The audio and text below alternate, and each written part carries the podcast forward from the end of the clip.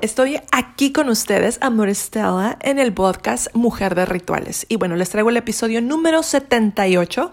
Vamos a hablar sobre el mes de marzo, lo que trae una probadita. Más aparte, te traigo cómo ser un portal de amor. Ah, yo sé que varios de ustedes van a decir, ay, sí, qué lindo, yo quiero ser un portal de amor para que todos caigan rendidos ante mí. O a, a lo mejor tú es decir, eso del amor, la verdad, ya es un caso cerrado para mí. Amor o alguien a lo mejor también creerá así de que, bueno, ¿y qué santo tengo que colgar? Tú dime, amor. Ay, no, tampoco. Pero vas a decirme a lo mejor, pero ¿cómo? Si tú eres la de mujer de rituales, ¿no? pero mira, entre chiste y broma, pues es cierto. Déjame te digo una cosa. Este mes viene de marzo, este mes de marzo, viene cargadito de cosas lindas. Sin embargo, lo que sí te digo, y se los digo a todos, es si tú sigues inclinada a seguir creyendo lo que crees sobre el amor, el dinero, la prosperidad, la abundancia, nomás no hay cambio. O sea, nada que, que el portal de amor, ahí sí que no entra. Y tú vas a decirme a lo mejor, pero ¿qué? ¿Tendré que hacer algo diferente? Sí, sí hay que hacer algo diferente y te voy a decir cómo. Pero antes de que empecemos con un, con un, este, cómo vamos a hacer esto, cómo lo vamos a resolver, vámonos a un cuento, este es ruso, el cuento de Vasilisa, y en este cuento habla sobre la relación madre e hija, la herencia que da la mamá a la hija, las creencias que hay entre mujeres y sobre todo esta parte sutil, la energía que nos pasamos de mujer a mujer, de madre a hija, que se llama intuición, ¿ok? Esa es una parte de la energía femenina. Yo tengo un podcast que abro sobre la voz de la intuición, ¿ok? La voz del alma. Bueno, esto lo puedes buscar y ahí te sale escrito mucho sobre esto. Bueno, en este cuento se trata de esta relación y lo manejan así, una madre muy, muy, muy buena y una madrastra, porque esta es tan, tan buena, tan buena que se muere, ¿no? Y queda una madrastra que es totalmente opuesta a esta madre tan buena, ¿no? Es, es rígida, es controladora, es abusiva, es este, eh, dominante, castradora, pues hay mujer cruel, fría, no nada emocional, ¿no? Es todo lo contrario de lo que es la madre buena. Entonces Basilisa tiene que trabajar con estas dos partes que hay en ella.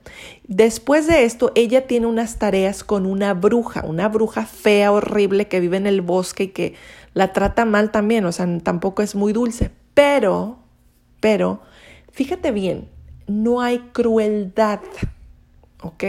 Puede que la asusta su apariencia, pero no es una mujer cruel y despiadada como la madrastra.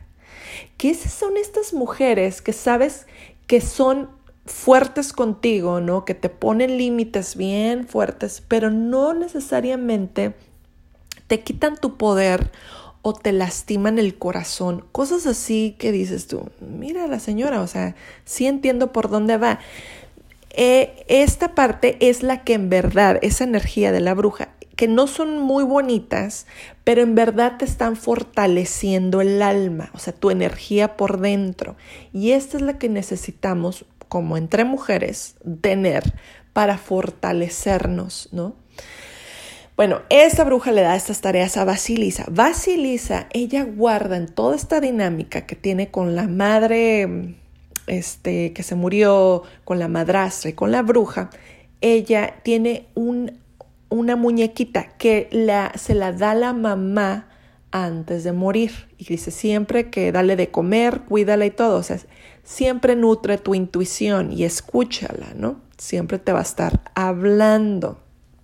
Entonces, y en esas tareas que tiene junto con la madrastra y con la bruja, ella trae siempre la intuición con ella, ¿no? Este, y ella logra sobreponerse de la situación tan cruel y despiadada que vivía con la madrastra y sus hijas a través de la bruja que le enseña las tareas que son de manera del inconsciente, ¿no? De despertar en ella para sacar su propio poder y así ella sea quien mate a esa o en eclipse, ¿no? Podremos decir, eclipsa esa energía cruel y despiadada que eran aspectos de ella que pudiera haber tenido en algún momento, ¿no? Entonces, es, es, es así. Este cuento de Basilisa, de verdad, los recomiendo que lo leas ya ahora sí con tiempo y todo, para que te, te, lleve a esa parte que te, te, quiero explicar el día de hoy. Entonces, ahora volviendo al asunto de cómo ser un portal de amor, es empoderándote tú. ¿Ok? Una persona empoderada es ella el portal. Ahora, ¿qué tipo de portal vas a hacer? ¿Qué tipo de puerta vas a hacer? De amor. La mujer tiene ese poder innato. Ahora, ¿qué puede obstaculizar que una mujer se sienta empoderada de amor? Ah, la creencia, ¿verdad? Eh, de que ella no merece, de que ese poder se lo merece alguien más, pero no ella, ¿no? Que a lo mejor también puede ser la baja autoestima, este, Em, el tipo de relaciones que tiene con su pareja o con otros hombres que a lo mejor son muy dominantes. Em, su físico, el que no pueda ver ella misma su propia belleza, este, el que no se permite ella misma ser amable con ella misma, todas estas cosas son puras creencias. O sea, yo no soy así conmigo porque mi mamá me dijo que así no se debe de ser, o mi mamá me dijo que los hombres son así, o yo he visto que la creencia en la familia, en las relaciones nunca son satisfactorias y siempre son malas, o que siempre una mujer va a estar en competencia contigo si eres mejor que ella. Todas estas son creencias y obstaculizan el amor porque te ponen en la posición, hablando de posicionamientos, desde el miedo, desde la carencia. Entonces, una persona que vive así siempre va a necesitar de alguien que sí tiene, que sí puede y que, que sí vale, ¿verdad? Entonces, obviamente, pues no puedo ser un portal de amor. Cuando tú revisas estas creencias, tú te puedes dar cuenta en qué área estás flaqueando o está un poco más débil y qué área está fortalecida. Así es como tú vas trabajando en ti para hacer ese portal de amor. Bueno, entonces hasta aquí ya vamos quedando un poquito más claro que un portal es una puerta. Y básicamente se necesitan dos energías opuestas para que puedan abrirse un portal. Uno es la que está ahí y lo otro es el que viene a entrar, ¿no? Entonces ahí es cuando se crea esta energía de cruce, ¿ok? Muy bien, entonces, tú tienes unas creencias opuestas al amor, opuestas porque desde el miedo, desde tus creencias, desde lo que aprendiste de con tu mamá o con tu papá o lo, tu familia, tu comunidad, las instituciones, bueno, todo lo que nos rodea que es opuesto al amor, entonces por eso no crees, ¿verdad? Y de hecho, o sea, has visto que todo está dominado solo por la parte masculina, ¿no? Que es la lógica, la rigidez, lo que yo obtengo base el sufrimiento de otros. Bueno, creo que estamos siendo muy claras, ¿no?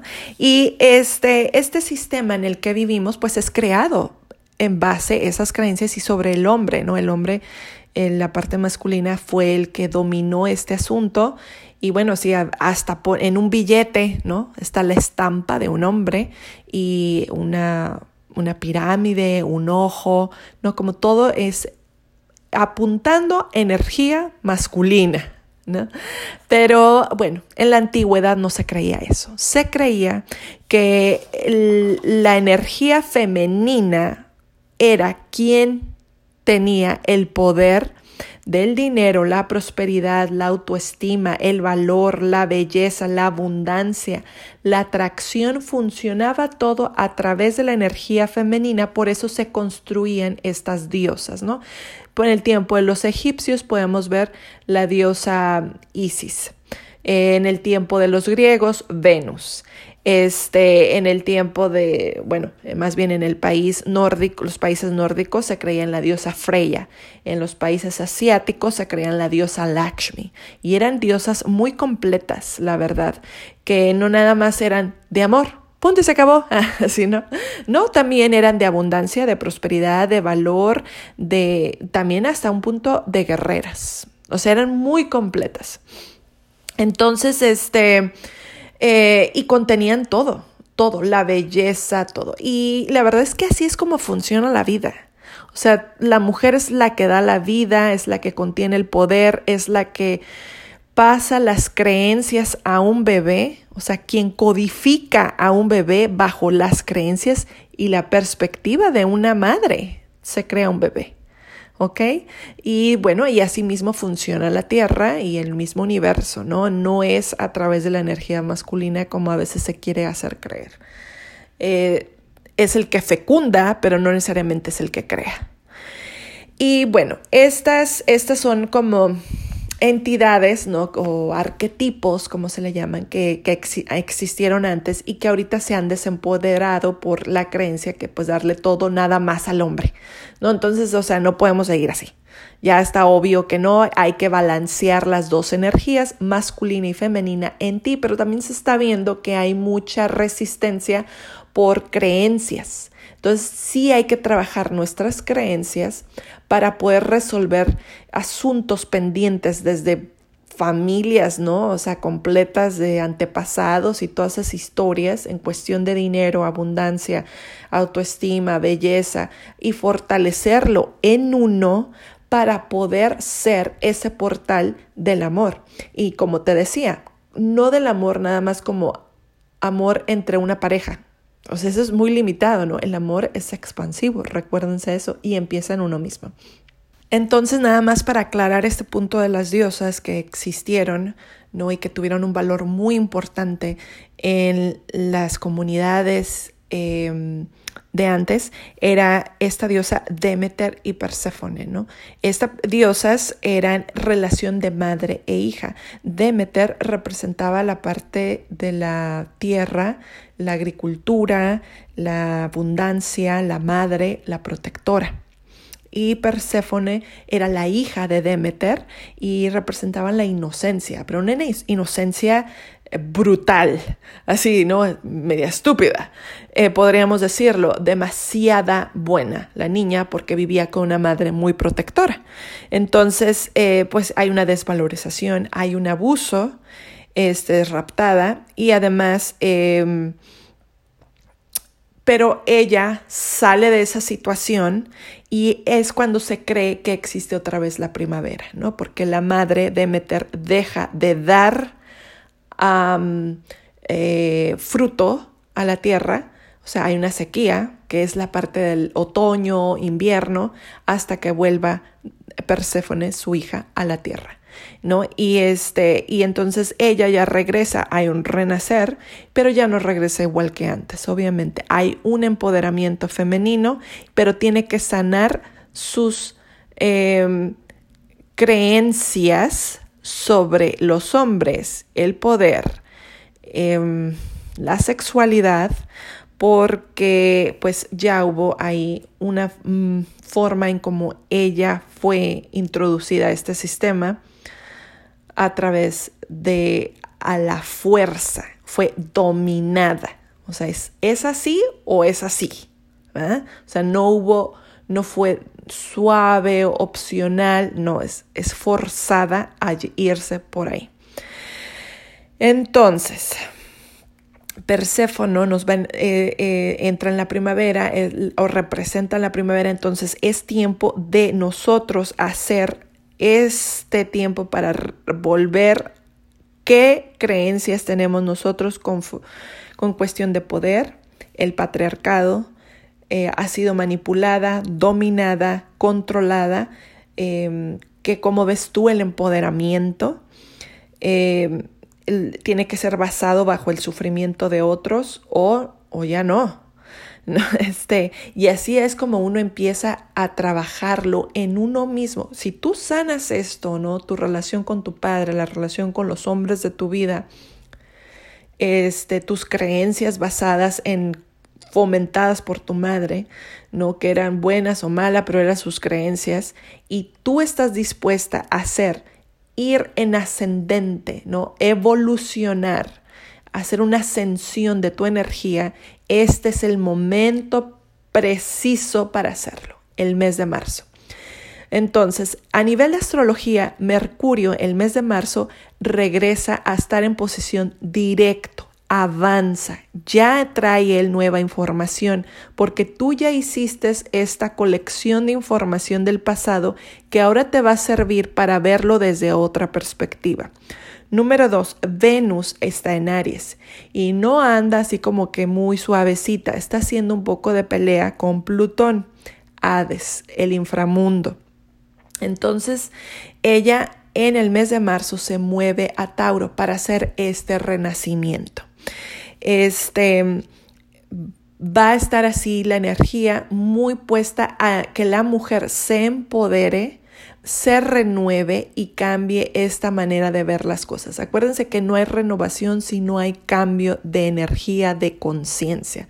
Es igual como cuando haces una dieta, ¿no? Que dices, ay, voy a entrar a una dieta o voy a hacer ejercicio o voy a, disciplinarme para hacer mi maestría o para lograr esta posición de trabajo o ganar tanto dinero. Todo esto requiere un nivel de conciencia, ¿verdad? Y solo así logras un cambio. Bueno, ahora esta información, bueno, se las dejo aquí. Ustedes pueden hacer el trabajo antes de hacer un ritual, que el mes de marzo es muy bonito para hacer rituales para fertilidad, nuevos proyectos, renacer el amor en tu pareja, este, también para conseguir casa, eh, todo lo que tenga que ver con tierra, abundancia, prosperidad, todo eso es así como que súper bueno. Este, también regenerarte en cuestión de finanzas, muy buena oportunidad. Este, bueno, hasta aquí yo creo que le dejamos y este es un mes de marzo para cuidar tu cuerpo, cuidar tu bienestar y amarte mucho, ¿ok? Y yo les voy a estar posteando ahí toda la información. Creo que ya empecé esta semana un poquito así como que a cuestionar esos puntos. Y bueno, como sorpresa, te tengo el calendario del mes de marzo junto con la intención y algunas preguntas para que empieces a ser el portal de amor que tú deseas ser. Besos y que tengan una excelente semana.